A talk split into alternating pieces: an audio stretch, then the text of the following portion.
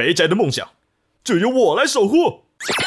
好兴奋啊！卡下头，狠心再到处游，再再再再再再再再再到处，再再再到处游，再再再再再再再到处游。哎，宅到出游，大家好，今天哎我宅跟宅 B，呃，我们两个人，你看呃，现在我们这里有这个最近新推出的奶昔大哥大哥。生日餐的奶昔，哦，我们两个等一下就要来喝喝看哦，呃，我们一起干杯啊，干杯！哎，大哥生日快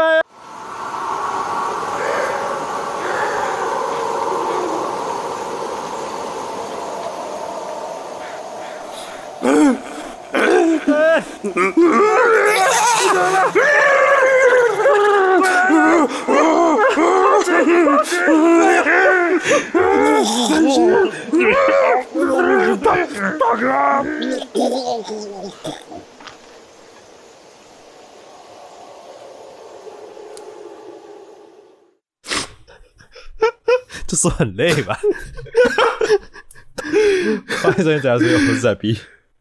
我是谁？台湾没几个人懂吧？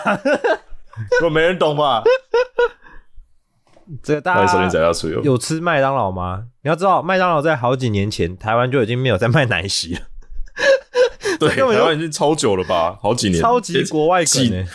几年呐、我忘几年了，已经完全忘记麦当劳有奶昔这个东西。不过那个也是因为宅贴给我看，说最近国外在红这个，就是刚好这个奶昔大哥生日，在应该是欧美圈吧，他们有推出那个一个紫色奶昔，然后对，我们的 不知道什么。紫色的，你们有印象吗？就是奶是麦当劳以前有那个紫色的那个一个看起来像派大星，但是是紫色的，对对家伙。对对对。对对啊，就奶昔大哥，然后他推出他的生日餐特餐这样，然后网络上就开始，尤其是抖音干片那种短片的这个地方就开始流传各种，大家很开心的在说耶，奶昔大哥生日快乐，然后喝完之后，然后接下来都变超恐怖，哎、这很赞呢，因为抖音抖音有时候你知道干片低品质片太多了，可是这个奶昔大哥的干片，大家要很努力去拍。哎、就是后面那个啊，后面那些不是像死掉啊，或像发疯，或像恐怖片的桥段，其实都拍的超好的。对，还要很用心的，而且可能还要清场地，然后很多人都会把那个奶昔洒到地上，或是泼满自己全身。刚刚刚刚在在随便剖一个这个 YouTube 上面的剪辑给我，就有十五分钟，哎、干片短片一个一片可能是五秒到十秒，有十五分钟，到底多少人在拍啊？这 真的超白痴的。可以可以有兴趣，你可以上网查查 Grimace Shake G R I M A C E，然后空格 S H A K E。Grimace 就是那个奶昔大哥的英文名字，查一下就会有了。哎、但我不得不说，那个麦当劳那个系列的家族真的都有种诡异感。从麦当劳叔叔到其他各系列的人，什么汉堡神偷啊等等的，每个看起来都哎一个比一个诡异。哎、也因为这个，我所以我后来去看了一下麦当劳以前有大概有什么，就是什么哪些角色。是汉堡神偷我还记得，然后那个很恐怖的，像温蒂汉堡那只鸟我也记得。哦，有有有有，嗯，对，然后然后我我一直都没有印象有那个怎么讲小毛球吗？毛球有长手脚的小小的，很像那个黑炭精灵的，可是是红黄还蓝色的很多个的小毛球，有这些也是麦成员哦当劳的，也是麦当劳小时候出来。我我是这次的这个 meme 出来之后，我后来去查，我才注意到有这个东西。但是主要角色就是就是那四只吧，奶昔大哥、大鸟姐姐、汉堡神偷跟麦当劳叔叔。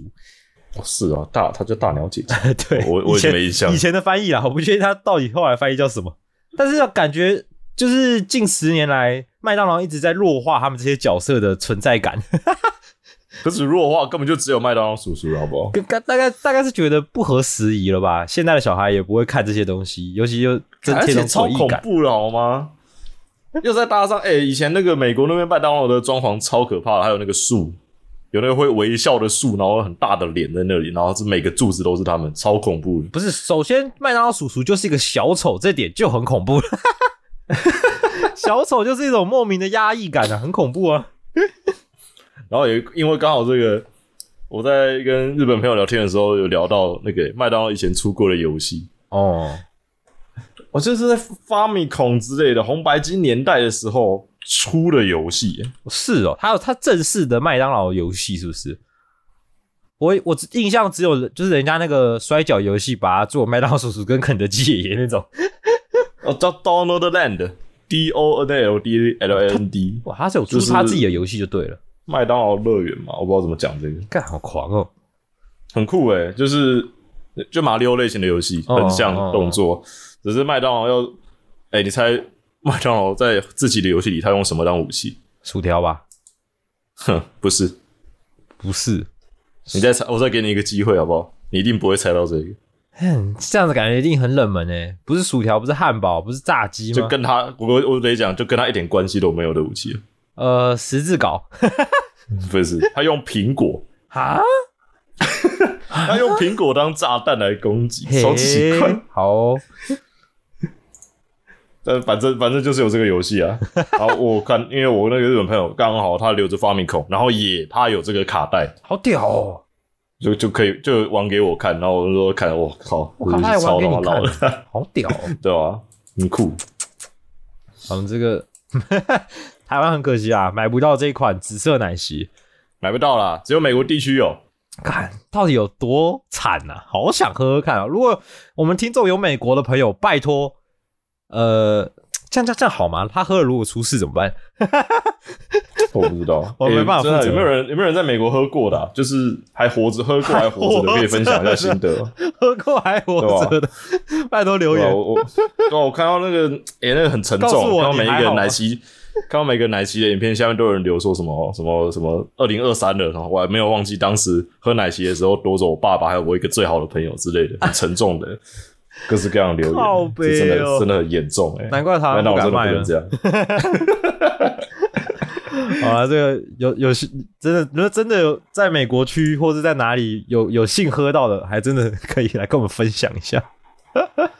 嗯，好，那开场呢，我想跟各位分享一下最近啊，因为差不多了嘛，七月准备也是上一季度番完结，下一季度新番也准备开始了哈。之后应该暑假也开始了，没错，虽然社畜是没什么暑假可言啦，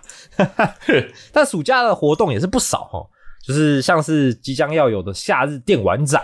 哦，这个因为我们有收到一些合作活动的邀请哦，所以下一集吧，可能我们再来仔细的讲一下这个展的一些资讯。那我们之之后也会有一个赠票的活动，所以还请各位可以关注一下我们的 IG 或 FB 哦，就是一些赠票的消息啦哈。那大家可以来抽抽这个奖哦，然后抽中也可以去看一下。对，那 Hell yeah！在这个动画交界之处啊，老实说啦，上一季的上一季度的动画，我有每一个礼拜跟播的只有水星的魔女啦。哦，呃，基本上只有水星的魔女，我会每个礼拜看而已，但不代表其他动画我没有兴趣。像是最近那个我推的孩子，他已经完结了嘛，好，我就觉得说，因为之前是因为看完前几话之后，那个冲击感太大了，还在那个那个哀悼我的爱的逝去哈，呃，呃，所以一直都没有继续看下去。然后想说，哎，已经完结了哦，我就把它呃一次追完哦，其实挺过瘾的，挺过瘾的，我必须得说。然后也是做来一定很爽也终于搞懂为什么大家那么喜欢玩那个 ED 梗哦哦。前阵子欸我不管、有看到哎，对，不管有没有在看这个我推的孩子，应该也有看到网络上不多不少的改片哦。就用一些奇奇怪怪的东西，然后好像卡在一个很尴尬的地方，然后就放那个我推的 ED 这样。我是我是看到个篮球的影片，哦呵，是这样。我我等下给你看好了，它挺酷的，它就是那个国高中生篮球赛的最后十秒还哎最后三秒嘛，嗯，然后刚好就是两那个发球的时候，然后两两投进，嗯，两头进逆转，然后可是，在最后剩一秒的时候，他们那个立刻另外一队就把球传给另外一个，然后直接抛到对岸去，然后直接就进了，又逆转了一次，然后再播那个 ED，超好笑。哎、那个 ED，我必须得说，就是这个是一个手法啦，就是说在每一集快播完的时候留一个悬念嘛，然后进那个很很很很好听的片尾曲，就是会让人家非常印象深刻。这样，我必须说，之前我觉得这个这个手法玩的最好的是钢弹系的，哦，对，怎么说怎么说？因为我之前因为钢弹大家也了解哦，不管你喜不喜欢 C 的或 C 的 Destiny，他的歌真的都很好听，这个是毋庸置疑的 哦。然后他的那个悬念总是做的很好，就他每一集在最后就是会会留到一个地方或是一个震撼点，然后 然后突然这时候他的歌就响起来，或是那个情感特别丰沛的地方，然后他的片尾曲就响起来，然后就要就就要进入这个完结，然后就要就会让你勾起超级想看下一集的那个情绪哦。之前我真的觉得钢弹系的那那那个部分真的是做的很好，对，那我觉得哎、我推这个方这个手法其实他也用的蛮好的，就是他每一集后面都有算是一个哦让人很兴奋或觉得哇下一集要出大事的点，然后你就会那个歌进来之后你就很期待下一集，所以好险我没有跟播，因为我可以直接点选下一集，直接看这样子。好，那我接下来分享一些我的观后感啦。那如果你真的是还没看完的人哦，那有兴趣想看的，你可以先跳过一下这段哦，这个跳个五五到十分钟。哦，啊，我看，因为第一话真的是很蛮屌的嘛，那时候做了一个多小时，基本上跟一部电影的长度一样嘛。那我觉得制作组其实也真的是很聪明，因为他那一个就是一气呵成的看完，你才会完全融入到那个对，就是因为他第一话要造神啦，其实啊就是这样讲，他要把爱弄到一个传说中偶像的级别，哦，然后让让他的死造成各位观众甚至剧中角色很大的冲击，才有接下来的动力嘛。因为接下来主角就等于是要就是变得很中二，要复仇嘛。嗯哼，对，所以我觉得他那个策略真的是非常好，然后动画真的是做的很好，因为我把动画看完之后，我就赶快去看了漫画，哦，就是从第一话开始追到差不多动画的进度了。呃，漫画我必须得说，漫画不差，但是有些地方的那种力道真的没有动画来的强，可能是因为它本身就是一个就是带有表演性质的剧情嘛，因为它有那个偶像的表演嘛，然后甚至演员舞台的表演嘛，这个部分的确是加上声音跟音乐表现的那个程度，真的可以更好一点。对，所以你有时候单看漫画，你可以知道作者想表达的那些状况，但的确有些地方没有动画表现来的好。哦就像是剧中里面有一段是讲说，呃，有几个是新人演员，就那种只是长得帅，没什么演技的，然后表表演起来就很生硬、很烂这样子。嗯哼，然后动画那边呈现就很好，其实基本上也是声优的功力啊，就可以很明显知道谁会演，谁不会演，谁在棒读，然后演的很很烂的那种感觉。动画呈现的就很好，但是漫画就没办法，因为漫画没有声音嘛，你你也看不出来他演的到底是烂还是好，他就是顶多是在那个他的台词后面挂挂号一个棒读或是什么之类的，对，那个感觉就少了一点。但是动画就很明显的这一段就可以很明显的光看动画就知道，哦，谁的演技真的是好，谁的演技真的是烂不行拙劣等等的，嗯哼哼哼，这就很明显。啊，再来就是作者他里面有一些梗，动画其实呈现的更好，就像它里面有出现一个，各位不知道有没有看到，就是一个肌肉男，然后戴一个头套的家伙吗？一个鸟头，你知道吗？我不知道，我没看，我哦我推了哦，，反正里面有个、里面有个角色，一个 YouTuber，肌肉健身型 YouTuber，这个受众是中小学生，该不会是什么日本的有名艺人的那个那种的？我也不知道。然后跟他讲话就是本日本有几个那种的，嗯，跟他讲哦，话就是特别会会装那个声音，大家好，我是胡须独孤，就是类似这种声音啦。对，但是你在漫画里，他其实也就是你不知道他是这样的声音，他顶多就是个标记，什么压嗓还是什么的。但看漫画你没有那个感觉，但是你看动画，你就可以很明显也是就是知道哦，原来他是这样做一个反差的一个角色。对对，然后再来就当然就是表演的部分了，就是表演的话，当然动画就会很完整的把它表演做出来嘛，那漫画当然没办法嘛，就是一些呃画面就这样带过了，对，所以我觉得这些都是真的是漫画又把整个这个作品提升到一个层次啊，尤其是大家讨论的那个重点话术，嗯，第六、第七话吧，就是在讲那个恋爱实境秀，然后甚至有一个角色最后想要自杀的部分，对，嗯那边的那个情感堆叠真的是非常的强烈，尤其是动画的那边的啊编排，就是怎么样去呈现说那个角色后来呈现了多大的压力啊等等的。那这部分当然漫画也是有画，但是我觉得那个力道没有动画来的强，必须得说动画、嗯动画的层次的力道比漫画是强多了一点。对，然后当然它还有一些动画的巧思啦，像是后面有一段是这个我们的那个 Ruby 哦，就是双胞胎的其中一个女生嘛，嗯卢比跟那个学姐，这个小时候小演小童星，后来长大的那个学姐，他们中间有一段对话的桥段，那段也算是就是很激励人心的一段桥段啦。那原作漫画其实是在休息室，就没什么场景。然后漫画因为可能绘画的关系吧，所以场景也很省略，你也看不太太太出来他们在在哪个场域，但他们对话是很精彩的。那动画不行吗？动画不能用那么意识流的方式呈现嘛？然后所以动画就把它拉到一个那个大楼的屋的算是走廊吧，然后背景就弄得很漂亮，那个天空啊什么的弄得很美啊。我觉得其实我就觉得动画这段改的很好，因为这段算是一个蛮重要的剧情，然后它搭一个非常美的场景，然后又让原本两个两个角色站位先相隔很远，再慢慢靠近。哦，我觉得那个设计就真的改动的还挺不错的啊。不得不说，它的动画也是真的是制作的很精良，尤其是这些角色的眼睛，哈哈，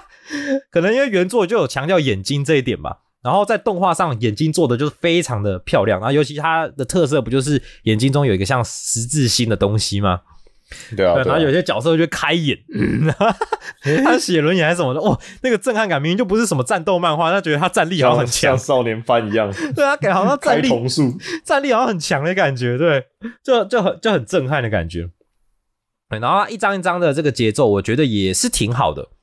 就一个章节一个章节的进行、也是挺好的。但我觉得他可能整段来说，并没有突然又又一个很大的高潮啦。但是我觉得每一段每一段都算是很有很有趣的，尤其是角色的魅力，其实也都有展现出来。对我自己还算、还算蛮喜欢的，而且他在播毕之后也马上宣布要出第二季了嘛。对啊，嗯所以还蛮期待动画制作。我觉得他这个就是很典型的，就是现在动画公司真的，我觉得会去秀、欸，去秀哪一部真的有红起来的那个那个味道，然后再把资金用力的砸下去。你看这也，是这真的很适合啊，我觉得。你看像是各方面来讲，最早最早的晋级的巨人嘛，嗯然后到后来鬼灭之之刃嘛，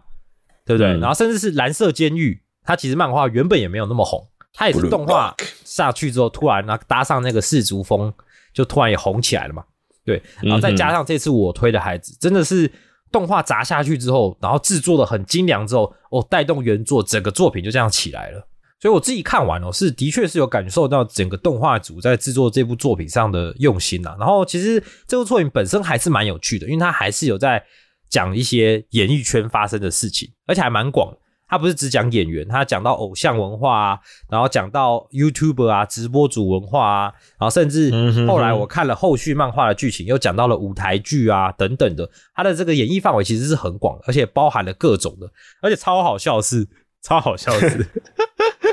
他讲到他后面讲，哦，其实这也是暴雷了哈。如果不想知道漫画剧情的，也再往再往后跳啊。反正后面后面有讲到是他们要去演那个二点五次元的舞台剧，嘿，对，二点五次元是什么意思？哎，你不知道吗？日本的舞台剧很多都是二点五次元，就是把动漫改舞台剧啊。哦，嗯，漫改舞台剧基本上就是二点五次元舞台剧，然后超多 BL 剧嘛。那个剧中自己有吐槽，这我不知道。你不知道？哦基本上只要是漫改舞台剧都叫二点五次元啊。哦，对，然后通常他们找的演员可能有些都是比较帅的啊，或比较美的之类的，会去演这样子。啊好好对，反正里面就有这样这样讲。然后里面他后来有就是有就有演说别的剧，然后主角他们去看去观摩，然后那个剧上面每个人都拿着桌球拍在挥，看怎么看都是在捏他网球王子的舞台剧吧，超好笑的。他该不会有两个高柱子，然后站在上面吧？拜托不要。他没有画那么明显，但怎么看他哦他就是那个制服夹克看起来都超像网球王子，但拿着桌球拍在那边挥，我快笑死。no 对对，哎、超期待，超期待，到时候动画动画不知道会不会把这首歌搬出来，应该是不行，但是说不定会虐待狗搞鸡基哦。哦，这他一个 哎、不得不说，其实我对孩子里面有蛮多笑点，就是他有、哦他有塞很多很好笑的搞笑点，我觉得都还蛮好笑，而且有些也是有蛮多捏他的，有一些捏他在里面，我觉得也是挺有趣的。所以这部作品我不会觉得它到很神很神啦。当然，我觉得第一话真的蛮神的，第一话那整个呈现蛮神，但整体来说我不会觉得到多神，但是它是一部好看的作品，也会期待它的第二季的内容，我自己是这样觉得。对吧？哦，所以我觉得还不错啦。如果真的这一季度没有特别看的人，想要去刚好一次把它补完的，我推的孩子基基本上还是推啦，哦，还是推。对，那接下来就等那个了，因为水系的魔女还还差最后一集，最后一集我还没看哦，等看完之后我再来哀嚎哦，哀嚎嘞，真的真的，到底多恐怖啊！第二季哎，也不是说恐怖啦，但是就是后面后面还还蛮爽。我不知道大河内哦，大河内没错吧？大河内，一楼嘛，哦，不是二楼嘛？嗯，对，他就是他就是有个很嗯靠背的地方，他就是会搞你一下，然后有时候你以为要被搞的时候，他就故意不搞你，这就是他很靠背的地方。还有时候又偷搞你，对对，你你你到时候去看你就知道了啦，那个家伙就是这样。呃，然后我这边的话，最近啊，因为最近我不太有时间玩太大的作品，当然也是一部分是我懒，sorry。所以，但是啊，我有跟朋友玩一些小作品，一些算是挺久以前的小作品了。我相信有人有玩过这个作品呢，有放在标题，它刚好也是当时在 Switch 刚发售不久的时候会出的游戏吧，我记得是那时候的。因为我我对这类的游戏其实一直都有一种怎么讲呢，特殊的，不是说情有独钟，而是就是啊有这种游戏的感觉，就是那种 PS 三啊、PS Two 啊那种新新的主机发售的时候，你会出就会出现一些就是从来没有出现过的游戏，嗯哼，然后同捆发售的，嗯，当天的，然后就是独立，就是不一样的那种小，就是没听过的 IP 的作品。然后这类的游戏通常都会有一种特征，就是还挺好玩，然后有的有同乐性质啊。嗯因为我讲的这个 Night Parchment 九张羊皮纸，它是同乐类的游戏，毕竟它是 Switch 同捆出的，是是，所以 Switch 当时刚推出的时候都是说要派对嘛。对还记得派对当时那个广告，他妈的这些全部人在屋顶上玩 Switch 嘛，对不对？超白痴，然后看那个超小荧幕那边玩啊，很开心这样，很开心的，你不懂啊？屁呀、阳光那么大，是看得到你。然后，然后还有那种，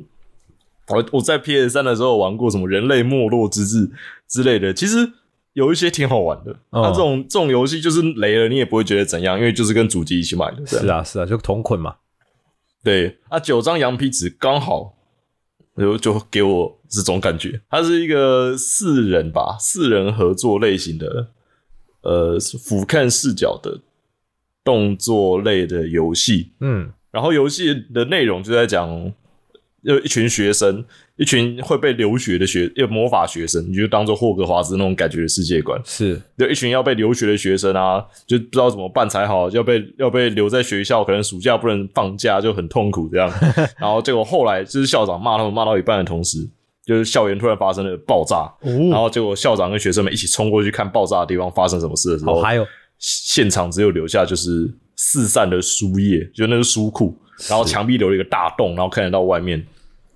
的天空，然后哦校长就说了，九张最重要的魔法羊皮纸就这样消失了。啊，对，然后玩家的这些学生们就想到了，就假如帮老帮我们校长或者帮我们教授拿回这些羊皮纸的话，说不定我们这个暑假就不用留校查看。想了没有？对，然后我们就展开旅程了，然后就去找这九张羊皮纸。这也是这也算翘课了吧？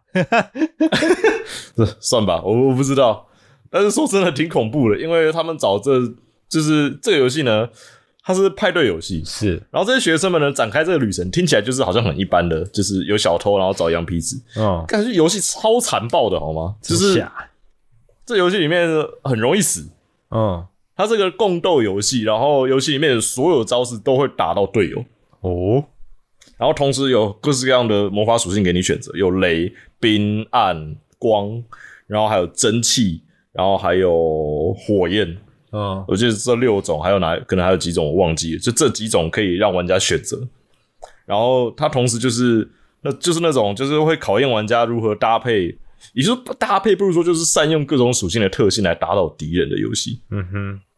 就比如说游戏的雷可以打中敌人之后，它定在原地一直呃一直一直麻痹啦，然后冰可以让敌人直接冻住不能动，嗯然后火焰的话就是火焰，我想不出它有什么好优点。然后同时蒸汽呢也是只有蒸汽，想不出它的优点。然后同时呢，黑暗系列的魔法还有一些类似毒的效果，又或者是威力都特别的强大，然后可是冷却时间特别的长。是，这一些的。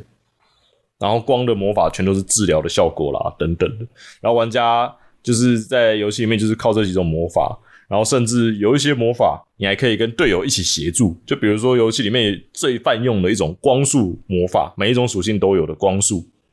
嗯，可以一直电、一直电、一直吐敌人啊。然后可是你可以跟队友两个光速相互叠在一起，因为这游戏是俯瞰视角，所以应该来讲它算是一种二 D 游戏。哦，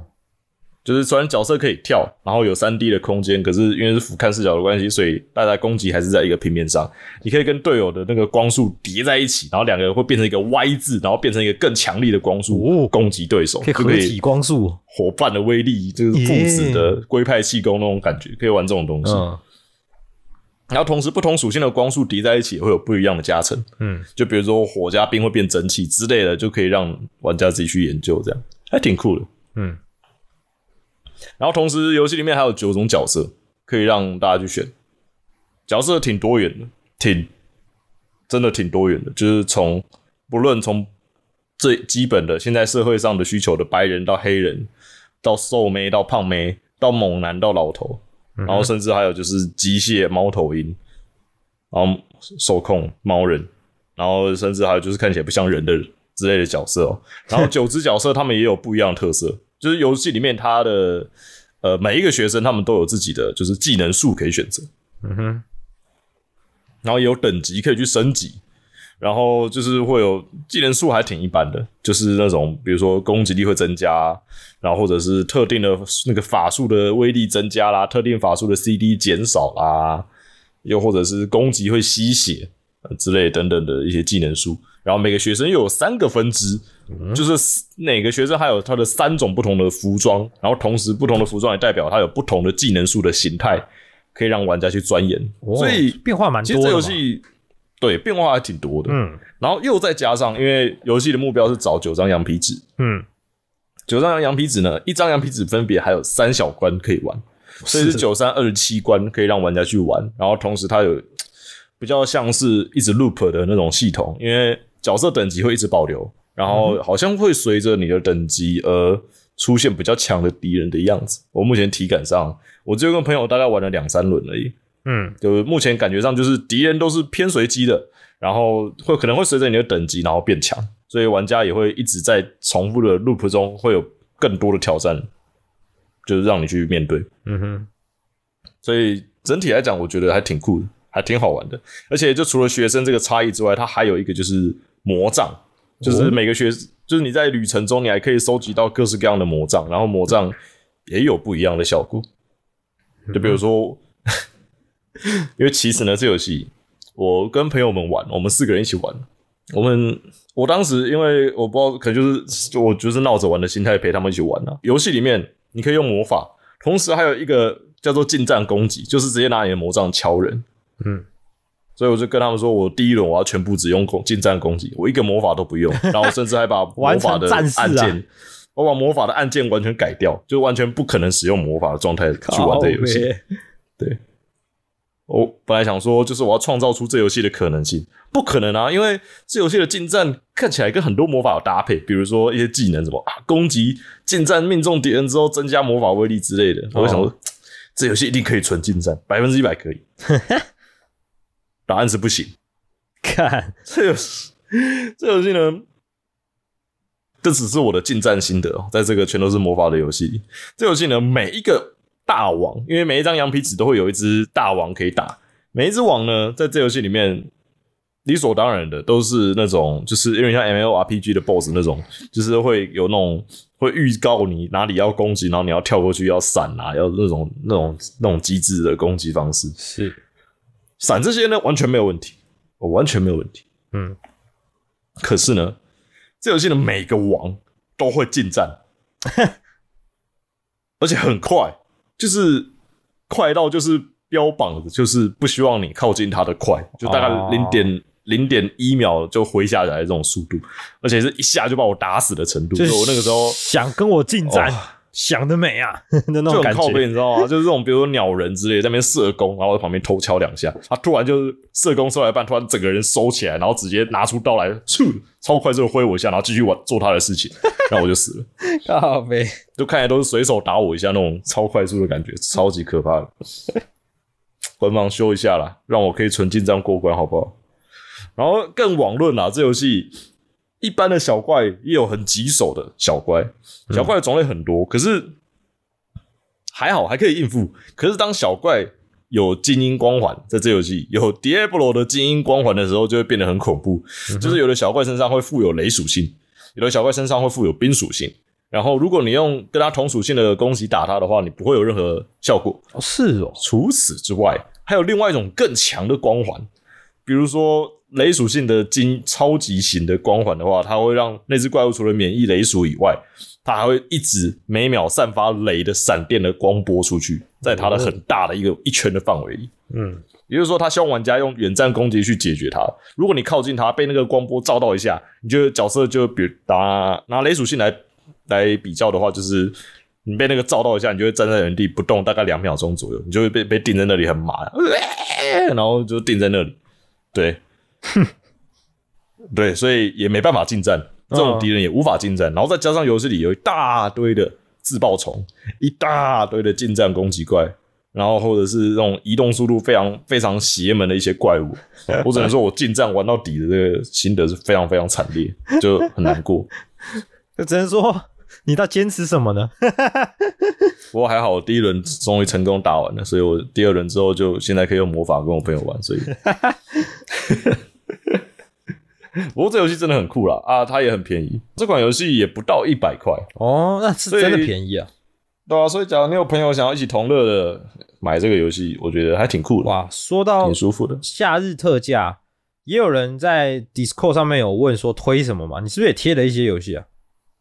我贴了我的愿望清单的游戏，你可以要不要小讲一下，给大家一个参考？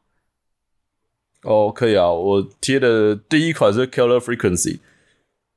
呃，我之前有讲过一个导播模拟器嘛，嗯，对啊，这个 Killer Frequency 也是类似的游戏。啊，假如你杀人模拟器哦，对你喜欢这种感觉的东西的话，你可能会会喜欢。它不是杀人模拟器，它是讲一个本来是一个大城市的世界级顶级广播节目的主持人，哦，然后好像不知道为什么的原因，然后来到一个超级偏乡小镇来，然后可能就是我不知道是怎样，反正他就是来这里，有点像是是职业，就是那种人生试图走下坡那种低谷啦感觉。对，然后来到这里的电台担任其中一个电这个电台的主持的员工，嗯，这样，然后他在这个根本就是只有阿北阿木在这个小镇里面，然后就他同事还会跟他说：“哦，告诉你这边要怎么放啊，因为你是城市来，你不知道对不对？我们这边全都是有卡带，就这种感觉的这种电台哦。嗯，然后你在上工的第一天那一天，然后弄到一半的时候呢，结果后来本来一开始大什么事情都还很正常的，可是是。直到你的同事刚好跟你说什么哦，城镇有什么传说中的那个鬼故事，因为他们那一晚刚好是鬼故事之夜还是怎样，哦。然后讲到城镇有一个什么杀人魔，哦，有一个神秘的杀人魔，不过这只是其实就只是恐怖故事而已，就不是真的这样子。是是是，然后讲完之后，然后又就在接了一两个很奇怪那种阿贝阿姆的电话之后，就说：“哎、哎我找不到我的什么什么东西，什么什么，都不知道什么打来电台问的东西的、那种那种、那种观众口音之后，就突然他们就接到了警局的电话，嘿，然后警局的电话，他们说到就是小镇里面，因为这个小镇就是真的很偏乡，嗯好像只有两个警官。然后呢，那个警官就说了，小镇里面的警长，也就是另外一个警官死了，就在他面前。嘎，然后他认为杀人犯还留在现场，而且他觉得现场相当危险。然后也因为警察，我们这个小镇只有两个警员而已，剩下他一个。他认为这样情况过于危险，他必须要到别的镇去寻求别的哎警方的就是支援。是不能打电，话是是，然后然后他电话也被拿走了，然后甚至他连车都到不了，就是他被困在警局里面了。对，然后他希望你，他他说你们这边好像有什么小镇的那个警局的那个平面图三号，然后希望你可以引导他到车那边去，让他可以去求援。然后同时呢，他他还说什么？我现在开始紧急把就是所有的小镇里的一一零都导到你们电台来，刚好你们今天晚上是 live 不间断，所以你们要帮他，就是协助小镇上的所有的求救案件，这样。看挺然后有趣同时呢的。对，然后同时就这个杀手就会在小镇里面开始到处作案，然后你要去正确的回答，然后引导这些 life call in 的观众，或者是一搏一零 call 是 in 的，不管是不是一一零，反正都是 call in 观众，然后你要嗯回答他，引导他，然后就是看你能走向怎么样的结局。Holy，我挺爱这游戏我看到预告的时候，我觉得超爱。挺有趣的。听你这样讲，可是它让我想到一款，我记得之前在看 Hololive 直播的时候，他们好像也有抠呃也有直播一款，可是应该是日本的啦，日本做的恐怖游戏，它也一样也是以电台就是乡下啊电台为基准的那一种。哦哦，然后我知道那个，会对，会一直接到恐怖口音，然后好像是什么，原本是一个搞笑节目还是怎样，然后有人最后自杀还是什么的，那那种类似那种恐怖故事这样。对，嗯，不过因为 Killer Frequency 它不是一个恐怖游戏，它算是，但是游戏里面的片段都很很白痴，它是一个很认真在搞笑的游戏，哈哈，原来如此，就是甚至就是你可以在电台里面，你还有音效版可以随时按之类的，就是自己就当直播这样。就你可以玩的很白痴，就比如说哦不，就那种口音的那种我我看到史莱哲了。全身都是血，然后你主角还可以按那个音效板，啊哈哈哈之类然后拍手之类的，之类的，就变成 live 现场，就很白痴这样。那好像挺对。有趣的，嗯，对，然后游戏里面的各式就是虽然有杀手在，可是其实就是你也不是全部都接到报案电话、啊，所以常常就是你本来很紧张到一半，然后突然有老太婆打过来跟你说什么酱油打不开之类的，然后要你去查酱油怎么打开啊之类的那种奇怪的东西都会打进来，这样子、很酷很酷。就是你会在就是有点像是很带入，就是你同时也是新来这个镇子的人，然后可以透过观众的口音认识不一样的人，然后甚至就是就是本来就有那种很靠背的对话的同时，你注意到，比如说刚刚那个问你的那个阿嬷，却打了一零过来说杀手好像在外面之类的，然后你可能就要救那些刚刚打来你觉得有时候可能很可爱的观众们，这样、嗯，真的很酷的游戏。然后我另外推荐的几款，像是 Warhammer 四十爆弹枪，我之前讲过，就是盾版的 Warhammer，我还蛮，嗯。就有有兴趣的可以往上看。然后 Who is Layla 是讲一个精神病患的游戏，哦，可以说是精神病患吗？有的人就是无法，都在讲一个男主角，然后他可以说是一个不正常的人，真的是精神上可以说有疾病的人，就是他这个人呢，他无法正常的做出表情，因为他无法理解，不太能理解真正的感情是什么。哦哦哦，了解，对，然后游戏的开场就在讲，就是，所以我每天早上都会在镜子前面，早上起来的时候一定要在镜子前面练习什么是笑，什么是哭，然后什么是不高兴，什么是不耐烦林，波林啊，就不然我不知道什么是正常的表情的那种人。嗯，然后游戏里面呢，你要用滑鼠，这游戏是个类似那种还记得那种三 DS 嘛，那种 Wii 的那个双荧幕游戏嘛。游戏里面你是它是一个三 D 的黑白风格的游戏，然后你左边可以控制主角去各自就是去不同地方移动，或者是选一些选项，右边的话是主角的脸，哦，就是他的脸。游戏里面主角要摆出什么表情来跟人家对话，哦。完全是由你来决定。就是你要用左键去拖他的脸来移动，比如拖他的左嘴的往上、左嘴往下啊之类的等等的。酷这样子，对，对，就是用这个方式来，就是它是一个剧情类的游戏啦。然后我还没玩过，然后呃，我也还没有完全把自己雷光，因为嗯我看过他之前的 demo 了。在 demo 的时候我就看过这个游戏，然后这游戏呢，其实是包围在一个凶杀案之中，然后主角谜团的就对了主角很有可能就是凶手，就是应该说十之八九就是他了。，again，莱拉刚好就是主角呢，在游戏的时间点，就是刚好在一个晚上的 party 之后，然后这个莱拉是主角暂时的女朋友，嗯可是他在一个 party night 跟主角度过一晚之后，莱拉就失踪了。挂了，就就失踪，然后这个剧情就围绕着所有人都在找莱拉在哪里，然后以及这个莱拉到底是谁，然后主角跟莱拉到底有怎么样的纠葛，到底发生过什么事情？这个精神病患为什么会跟这个女的在一起？然后他为什么把他杀了？又或者是到底是不是他杀的？哎，很有啊趣哎，其实，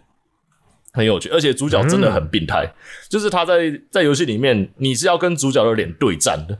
就是哦，有时候主角在跟人聊天的时候，他会不经意的，比如做出很诡异的表情，然后你一定要把他的表情给压下来，原来是这就是要。跟他他的脸对战。就比如说，有人在问他什么，哎、你昨晚有看见莱拉吗？这样子，然后你可能就要摆出什么，就是比较困惑的脸心的。表情，对，这个你会看到主角脸自己变成了笑得超开心的脸，没有，我没看到他这样子，哇塞，这个感觉你好像是超诡异。他的理性人格，然后要压掉他的本我。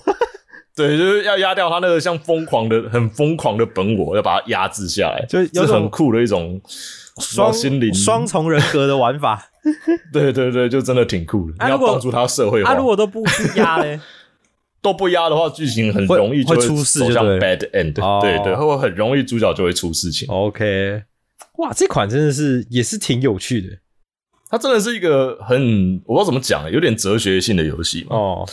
对，就是假如你好奇的话，可以玩玩看。这游戏也有人觉得它是一个恐怖游戏，我觉得它就是一种心灵恐怖类的游呃戏。用压抑感的恐怖。而且我相信不会失望，因为我光在 demo 玩到的东西就已经超级赞，嗯，就已经有超多内容了。我很难想象完整版有多少的东西，就是这游戏真的没有这么简单。酷。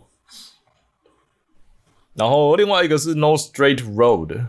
这是一个有好其实几年前的老游戏了吧？这可能 P 三的时候的游戏了。它就是音乐节奏游戏，嗯然后我记得好像有合作嘛，对，它有合作，好像就是讲两个两个音乐仔在那种奇幻 EDM，如果你喜欢 EDM 音乐的话，尤其的一个动作战斗，然后音感类的游戏，嗯，挺酷的。呃，它有剧情，然后剧情就应该就是比较一般的那种。我还没有玩过这个，但是我还挺喜欢玩看它的，因为我在很久以前的时候看过。然后这个是 Encore Edition，有点像是上 Steam 的重置版嘛，哦但其实就是搬运啦，是，就是搬运。但它的景美术其实还蛮漂亮的。然后美术挺酷的，嗯，对啊，然后很有那个，因为这种类型的游戏最近也出了不少啊。对，这个算是比较早期的这种类型的这种音乐战斗风格的，然后有那种节奏一起要配合节奏类的游戏。我记得我们之前也讲过，有一款要配合节奏的新游戏，嗯，这款算是先驱，然后它也很便宜，刚好夏季特卖半价也只有一百八十九元，对啊，就两百块就就可以买这个，然后又可以跟人一起同乐，何乐而不为？真的是，其实下特真的是蛮多啊，大游戏也有特价啊，像这些宅推荐的这种有料的有便宜游戏，其实也都可以去做，就是看大家想不想要这样子。对啊，对啊，真的，嗯。夏特我我好挣扎。啊，我自己贴的这四款我是都还没买啊，所以但是都很想买了，呃，就是等你等你玩完再来跟大家分享实际的游玩心得了。嗯，好了，那今天也算是小小的跟大家做一个分享哦，就是因为刚好啦，近期因为有听上礼拜的，大家也知道，就是我说我这礼拜有出去玩嘛，啊，所以可能时间上都比较忙一点，但之后我们会再慢慢来准备一些新的东西，然后来跟大家好好的分享一些新的内容，像是我们也提到了，就是即将来的那个夏日电玩展嘛，因为我们这次有跟他做一个算是合作宣传啦，所以之后不但会有赠票嘛，我们应该也会自己去参与一下夏日电玩展的内容。那他们也是蛮认真的啦，因为他们也有那个桌游桌游类的一区嘛，然后独立游戏的一区嘛。哦，虽然之前 G 八展仔仔说他也去看过蛮多，但是还是就可以去看看，就是现在有什么新的进度等等的。对啊，然后算是呃也很久，我我其实也有一阵子没有去电玩展，因为我每次去我也不知道在干嘛。啊，我自己是讨厌手游展啊，啊，这一次刚好是也不是偏向那个性质，对，因为它这个商业商业性质没有那么重啦，对吧？不是整个手被手游包场的电玩展，所以到时候呃下礼拜我们会再再讲一些详细资讯，那到时候我们真的参与之后也会再来跟大家做分享。那上一集、上个礼拜有一些听众的回馈，在 Spotify 上的 Terry 哈，就是持续跟我们的这个回复，他说：“嗨，宅仔 B，关于关于拉吉亚达物语，总体来说是个好玩的 RPG。哦，是我们上个礼拜问的那个吗？拉吉亚达哦，就是上礼拜在《凡人物语》啦，啊，有提到了他讲到的那个《凡人物语》，他说是个好玩的 RPG。哦，他能让我记得的应该为他能有一百七十六位的同伴（挂号 NPC 加入你的队伍。疯狂，在 PS2 时代里的 RPG 应该是不常见。我当年没有破完，所以故事结尾我在 YouTube 补完的。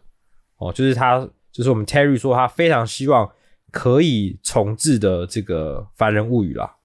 哦，因为它是哇，它是二零零五年的游戏了，哇，现在真的是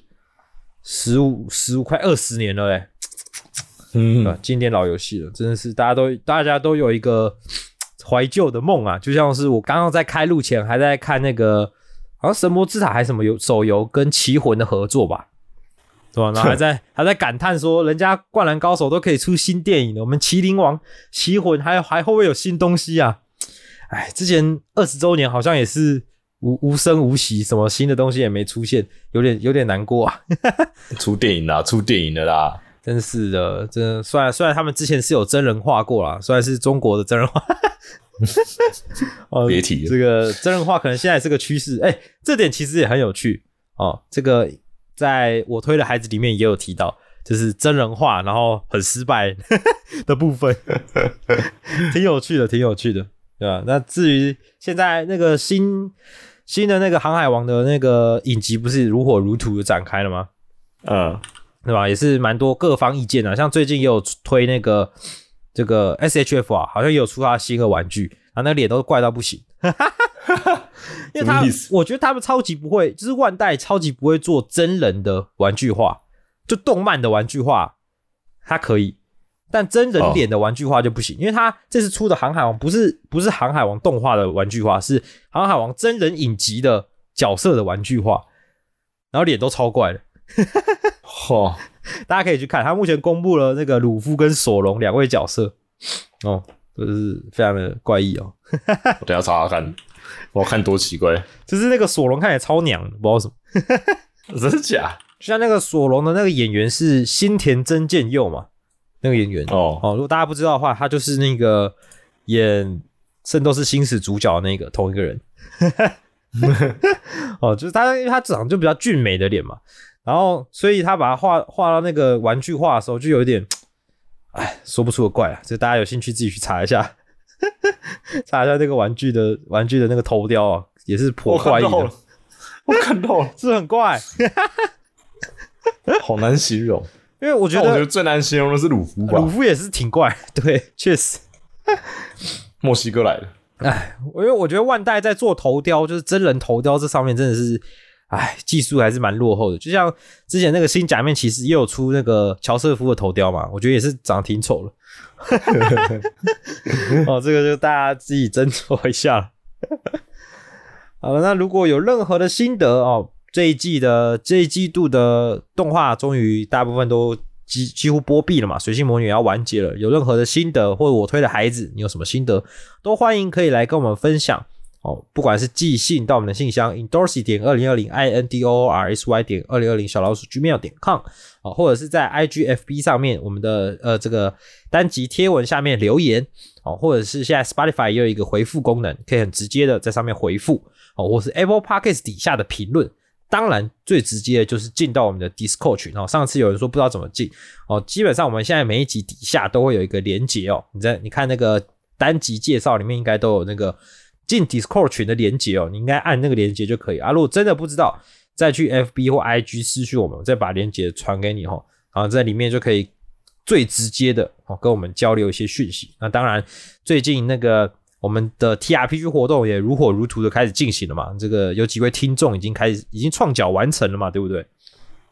对，昨天嗯嗯嗯。对那如果当下的话，如果之后应该会开放，大家可以就是进语音频道一起旁听吧。不会阻止你啊，你要就来，对，所以就听吧。呃，目前是定在七七月十五号那个星期六了。等下，确切的时间点呢、那大家如果有兴趣的话，可以在 Discord 群上面再关注一下，到时候应该会再跟大家一起公布。嗯，好啦，也可以顺便就好，你就看有没有人在语音频道就知道了。对，都非常欢迎。那如果你有机会喝到奶昔大哥的奶昔，拜托拜托还活着的话，拜托告诉我们到底是什么味道，真的好好奇。我是仔 B，我是仔 A，。我们下期再见，拜拜。milkshake。哎、紫色的，紫色的，它应该跟那个食物的紫色应该没什么关系，应该是纯色素而已吧？没有，就总不可能是因为大家觉得茄子之类的是奶昔大哥的汁啊，所以有的人才会开始这样演这种东西。干，真的假的？干，原来原来是奶昔大哥本人。